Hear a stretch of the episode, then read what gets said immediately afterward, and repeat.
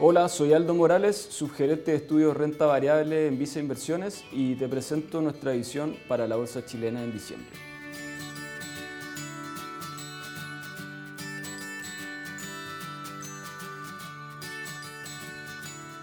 Noviembre fue un mes de recuperación y desacople de la bolsa chilena en un contexto global. El IPSA rentó 6,3% en dólares, superando ampliamente a los índices de mercado emergente y latinoamericano, que tuvieron fuertes retrocesos de 4,1 y 2,9% respectivamente. El desacople de la bolsa chilena vino acompañado de un importante aumento en los volúmenes transados que prácticamente se duplicaron respecto al observado durante los últimos seis meses.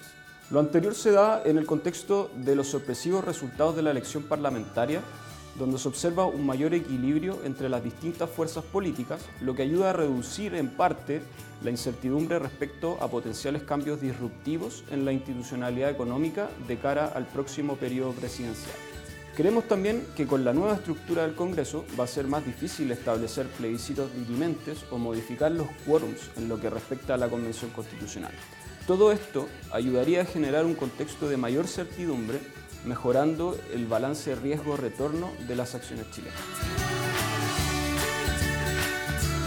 Al cierre de noviembre terminó la temporada de resultados corporativos correspondientes al tercer trimestre de 2021. Según nuestras estimaciones, las empresas del IPSA habrían registrado crecimientos de 40,2% en EBITDA y 200,4% en utilidad neta respecto al año anterior.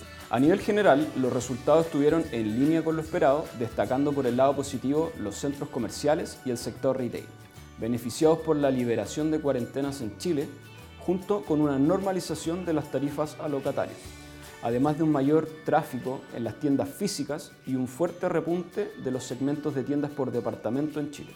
Otra compañía que destacó positivamente fue CCU, que mostró crecimientos bastante sobre lo esperado, tanto en precio como en volumen, principalmente en Chile, asociado a un mejor mix de venta con mayor exposición a marcas premium. Por el lado negativo, destacó nuevamente el sector eléctrico, que sigue presionado por los efectos de la sequía, en un contexto de aumento de precios de combustibles y mayores compras de energía en el mercado spot. Otra empresa que se sorprendió a la baja fue CAP, principalmente por un descuento mayor a lo esperado en el precio promedio reportado respecto a los índices de precio del hierro.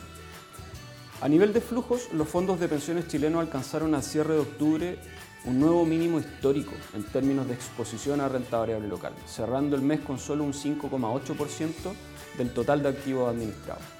Solo en octubre, las AFP realizaron ventas netas por 326 millones de dólares y acumulan 1.108 millones de dólares en ventas en el año 2021. En este sentido, el reciente rechazo del cuarto retiro de fondos previsionales debería disminuir en parte la presión vendedora en lo que dice relación con los rescates. Sin embargo, el panorama político económico en Chile sigue siendo relativamente incierto por lo que en nuestra opinión no deberíamos ver un cambio de tendencia relevante en la participación de las AFP en acciones chilenas en el corto plazo. Estamos realizando cambios en nuestras carteras recomendadas, destacando el aumento en ponderación de Enel Américas y disminución de Banco de Chile en nuestra cartera Vice 5.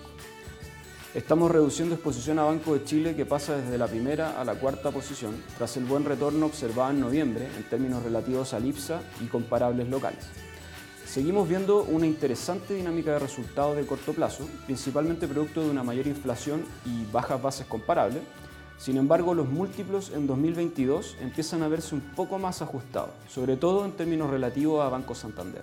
Por otro lado, estamos aumentando exposición a Enel Américas, que sube desde la cuarta hasta la segunda posición de nuestra cartera Vice 5. Creemos que el aumento de incertidumbre relacionado al desarrollo de las elecciones presidenciales en Chile justifica balancear de mejor manera los riesgos ante eventuales sobrereacciones de corto plazo. En ese sentido, Enel Américas destaca por su atractiva diversificación regional, sólida posición financiera, atractivas valorizaciones y alto peso en los índices. Finalmente, si quieres saber más sobre nuestras recomendaciones, te invitamos a suscribirte a Invertir es Simple by Visa Inversiones en Spotify y YouTube.